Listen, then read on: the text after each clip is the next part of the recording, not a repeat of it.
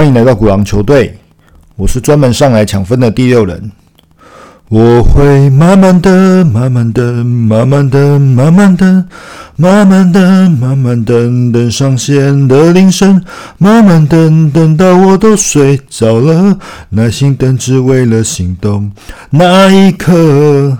慢慢等，慢慢等，慢慢等，慢慢等，慢慢等，慢慢等，等红灯变绿灯，慢慢等，但你突然觉得冷，我会握着温暖在在这里等着。还等个蛋行情都造起呀！大家好，晚安，又见面喽。这首维里安的《慢慢等》很嘲讽。哎，像现在这个时刻，嗯，今天就来跟大家分享一下反弹行情来的，你是继续在那边等，在那边继续看，还是眼明手快进场大干一票呢？其实我们今天呃要提到强反弹啊，强反弹其实就是抢快，毕竟强反弹就我们的。操作的角度来说，它是一个逆势的一个行为，所以在做这种逆势的行为的时候，也许它的时间周期啊，吼或者那个不会太久，哦，所以先决条件我们就是一定要快很准，哦，无论就是你进场也好，退场也好，都是，哦，那当然这需要比较高超的一个判断力。跟执行力，尤其是后者，好，这个非常的重要，好，所以也嗯，不是讲一般的人弄也是安内走，所以这个是需要一些呃训练的啦，哦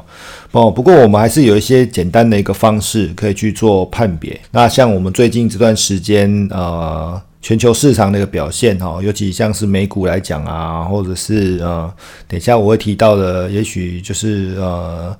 中国市场啊，等等哦，好，这是一个蛮好的一个范例。那今晚会分享让你们知道。那我们在进入主题的话，哈，主要就是说，呃，我会从三个主要的一个角度跟层面，哈，来去讲这样的一个强反弹的一个动作。那首先，我们还是免不了先从消息面开始，哈。但呃，大家会从乌呃俄乌战争啊，这个是从二月二十四号开战以来了哈。虽然说在这之前啊，其实市场就已经有在做回档的一个动作哈，但是很多投资朋友还是习惯就是说啊，这盘不好啊，都是俄罗斯害的啊，没事打仗啊，那搞得什么？油价大涨啊，商品大涨啊，然后每天可能在战争的初期，我们都会看到，就是说，哦，可能俄罗斯可能诶，像有有一天他就说疑似就是打到核子设施啊，或者是说他放货啊，然后在这个过程中呢，欧美国家去做制裁的动作，哦，那种反反复复都是在消息面上面对这个行情造成的一个冲击哦。那直到这个战争到了，呃，我觉得像在十五、十六号这个部分呐，然后像美中嘛，他们就开了一个在罗马开了一个会嘛，然后还开蛮长的，两边聊了蛮久，泡茶应该都泡了好几轮哈。然后有些这个时候就传出，就是说双方对于这个中概股的部分哦，有一些监管上面然后的一些放松的一个情况，因为我们知道最近之前因为中美贸易战呐，吼。哦，打得如火如荼哈，那对于中概股的部分，其实杀伤力还蛮大的哈。那这样一个消息一传出以后呢，中概股就整个喷出哈。那它是今去年到今年以来跌的最深的一个的一个类股族群哦。你希望我们不要小看中概股哦，这些中概股来讲，其实在纳指的部分其实占了不少的一个成分在里头哈。那它跌那么深。果然，它强劲的反弹就是最振奋市场的一个信心了哈。好，那接着最近又刚好又碰到一个最大家最悬在心上的，就是 FED 的一个决策汇率出炉哈。那当然，它只有升一码啦，升一码这个部分来讲，是在它所有的内容里面，这个是对市场最为友善的一个部分哦。因为你如果有当天晚上看。它的其他内容来讲，我只能说那真的是非常非常的阴哦，哦，就是帮出来说对不起婚嫁哈，那是一只非常凶猛的老鹰哈。那当然就是在它的过程中，如果那天晚上大家有守夜的话了哈，那就是盘中我们可以看到那个指数迅速的回档后就持续的大涨。那很多人会觉得很奇怪，就是说啊，内容讲成这个样子啊，那为什么？盘还是诶持续的去做喷出啊，也许我们在这几个晚上看到很多的消息也好，其实都不是对这个大盘的一个环境是相对有利的，但它还是反弹的。这就回到就是我们这个呃股市，其实大部分都是一个超前反应的一个动作，你之前的跌都是大家预期的东西的嘛。所以，我不管你讲的怎么样哦，除非天真的塌下来了，反正老子就是要先反弹再说。好，那所以说，在这个他讲完以后，大家这种不确定因素消弭了以后，那接着就开始，哎，盘就真的开始很强劲的在做反弹哦。那接着又又传出像是呃，哎，战争的双方，俄罗斯跟乌克兰啊，双都开始在做谈判的过程中，就开始虽然有陷入一些。焦灼，但是我开始慢慢觉得，呃，其实，呃，大家都认为这场战争也许真的打不久了啊。一边损伤死伤惨重，那另外一边，我看这桩制裁下去的话，口袋应该也没有，也没有太多的一个子弹可以再继续打了啦。吼，那所以说，我们看到就是说，加。谈判的过程虽然是很缓慢，哦，但是它的商品的价格，我们可以看到商品价格、油价等等啊，其实还是继续的在属于一个高档强势的一个情况。不过来讲，这都已经不会去短时间内其实都不太容易去影响到行情了。好，那在我们再从技术面的一个角度，哈，这个是我我平常比较都有在在意跟注意的一个地方啊。那我们当然来讲，就是比较来呃。大家，我就是比较喜欢看纳指，然后那大家也是一个比较叠升的一个指数族群里面。那在三月十四号的时候啊，它的指数啊破掉的一个前低哈，好，那在收盘也确实也破了前低哦，盘中跟收盘都是破的哦。但是它的 K D 指标的 K 值啊，哦，二十二点三八这个部分哦，是大于二三二四那一天的一个十三点六二，也就是说它的指标破了低点。哎，不不，应该不不是这么说，不好意思，应该说它的指数破了低点，但是它的指标并没有跌破低点，那这个就是一个很典型的呃，应该就是背离的一个情况产生了哈。那果然在十五号，它隔天嘛，果然就是一个大涨以后，诶，它开始指标做了一个黄金交叉，你就是背离形成以后，然后的黄金交叉，那就是确立的嘛。好，指标就算确立了。那在隔天再用一个跳空的一个形态哦，它是吃掉最后一个下杀高点呢。哇，那这就是很明显的一个反弹的一个的一个态势就已经做完做完了嘛。哈，那再来，我们如果说按单看这个，我们再看就刚刚提到的中概股，中概股里面不免俗的，我们提到最弱那个阿里巴巴哈。阿里巴巴只是在十六号的一个大涨哦，指标去。脱离了一个所谓的下跌的钝化区哦，因为钝化区里面的股票它只会一直跌，一直跌，一直跌，然后它就脱离了钝化区以后，那它就会开始做一个强力的一个反弹的一个动作哈，而且它是形成那个所谓跳空的倒状反转哈，好，那这个地方来讲的话，它可能就是一个短期上面的一个底部的一个情况，好，那这这些股票类型呢，其实都还蛮多的啦哈。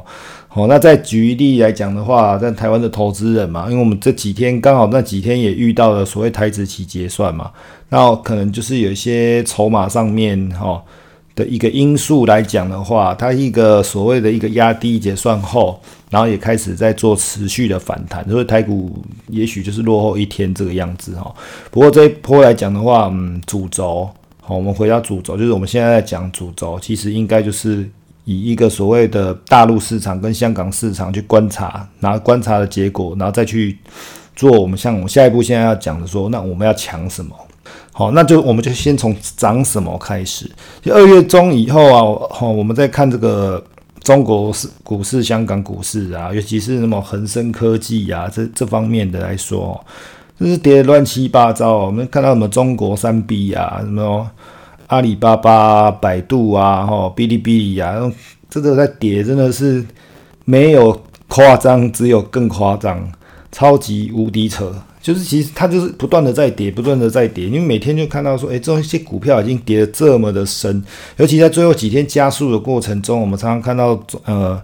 一些呃中国相关的一个股票啊，或者是呃所谓的那个商品价格啊，那个都非常的。每天也许我们会看到，就是呃，像港港股啊、恒生指数这样子的狂泻啊，吼，哦，说真的，嗯，不知道的，他以为现在战争是发生在珠江三角洲或者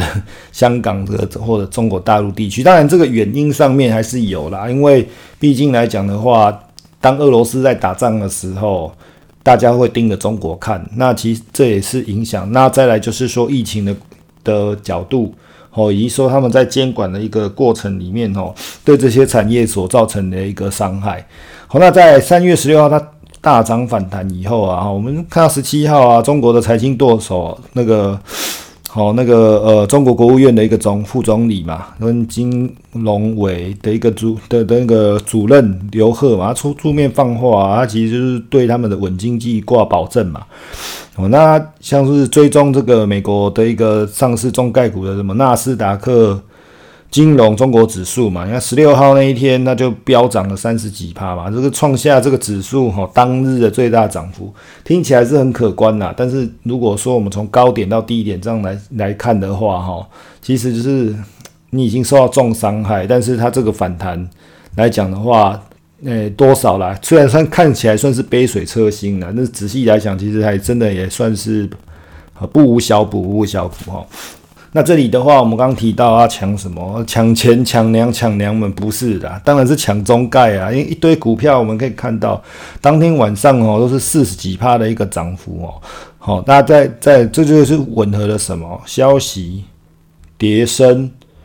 以及族群的一个联动性，全部都中嘛，所以说我们当然首先要抢这些这个部分嘛。那有的人会觉得说啊，我抢不到啊，而且刚开始在趴抢抢不落去啊，抢了半夜掉掉啊，怎么样啊？哈，那我如果说还想拼的人，那该怎么办？好，那很简单呐，我们可以去找。这些中概股的 ETF 嘛，也可以，或者是说我们去找到这一波，嗯，不止达到骨折的成长股啊，应该说这是骨灰级别的啦。那另外就是说这几年这一两年被大家就是如 落水狗的这样在打的 ARK 系列啊，哈，这些成长股来说哦，你看像在上周来讲的话，ARK 系列的部分，像 ARKF 一周是涨了二十二趴哦。我还没有去算那个最高跟最低点哦，那如果再算进去的话，那其实是相当的一个可观哦。所以反弹的来说的主轴来说，就是抢跌升、基期低，然后反转气势要越强越好的这些股票。那当也会有很多人提到说，那大型股呢？其实以目前的一个时空环境来讲的话，哈，其实是大对大型股还是会相对比较不利一点。为什么？因为地缘政治的这种风险来说啊，你对，因为大型股很多都是跨国企业，所以我们在抢这些大型股的时候，它毕竟还是受到的冲击。因为我们可能呃小型成长股它是个别公司嘛，也许就是美国当地 local 啊，吼之类的，然后生意就可能甚至只有局限在美国的几个州的这个部分。那这大型公司来讲，它受到的这些影响性啊，也许是说我们我们看到脸书嘛，或者它的它它被俄罗斯这样子的一个制裁啊，或者有的没有有麦当劳啊，你看它关了那么多的一个门市等等，然后那它的影响其实会比较来的大一点，所以我们当然这边的操作上面就是会以小不以大。那在其实商品价格的一个高涨哦，哦，就是说我们看原物料的这个高涨啊之类的等等啊，哈。那对科技股其实也会还蛮不利的，那种大型全职科技股，那当然不。你看，如果说这些有些有些关键的原料拿不到，或者是价格特别高的时候，那你再抢，嗯，就像 TSM 好了。你要怎么你要怎么生产这些东西出来？我个人是还蛮怀疑的啦，哈。那再来升息缩表来讲，其实特这也是对这些个股来讲都还有一定程度的一个影响。那再来也就是他们本身的一个修正啊，其实并还不还不到很多啦，是真的有些也跌蛮深的，但是实际上来讲，我们如果说去用用日线的角度，就说啊，那我叫你亲。可是你如果用这个 K 线，你如果把它换成月线的角度啊，你看你甚至还讲，那可能跟刚从山呃山顶下来而已啊，你可能现在从一一百楼可能才下来到九十五楼而已吧。对啊，所以这个部分来讲的话，我们可能要用比较宏观跟长远的角度来看。好，不过这个又是后话了。好，那。最后，我们来补充一下，就是说，那我强反弹的几个操作原则，好，这个是心法啦，我觉得还蛮重要的啊。首先就是说，你的资金，好，顶多就是酌量，也许就是两两成左右啦，哈，不要超过两成啊。好，那这边其实在讲很抽象，为什么？第一个，啊，你可能本来就已经有套牢了，所以你手上的钱也剩不多了，对不对？那如果我就当做说啊，你是一个很聪明的投资者。你在这一波的一个行情里面，你并没有折损太多的钱，甚至来讲，你的现金部位是非常的高，持股部位没有很多的情况底，好，所以那你进场的时候，就我刚提提到了，毕竟这是一个逆势的一个情的作为，好，这是一个反弹的一个情况，那我抢，那我就是酌量的部分进场就好了，控制好你的资金的一个部分，哈。那如果说你买进去以后，万一买不对了，你又没有及时跑掉的话，那很容易形成一个连环套啊！好，所以手脚一定要很快。在这就是我提到第二部分，手脚就是进场的时候，你进场不快不打紧，因为有些时候我们在买，我们可以等那个态势明朗一点再进场，那 OK，这个我可可以接受。但你出场一慢就容易死翘翘，所以我。我提到就是说，这个就是你那个呃进出的过程中，你一定要很明确，那当下的一个判断以及那个执行力一定要非常的，一定要落实，要去把它落实。那最后就是提提一下，就是说呃最近的一个盘是心得啦，因为这边来讲啊，单纯是因为短期真的是跌升了，所以说我们看到。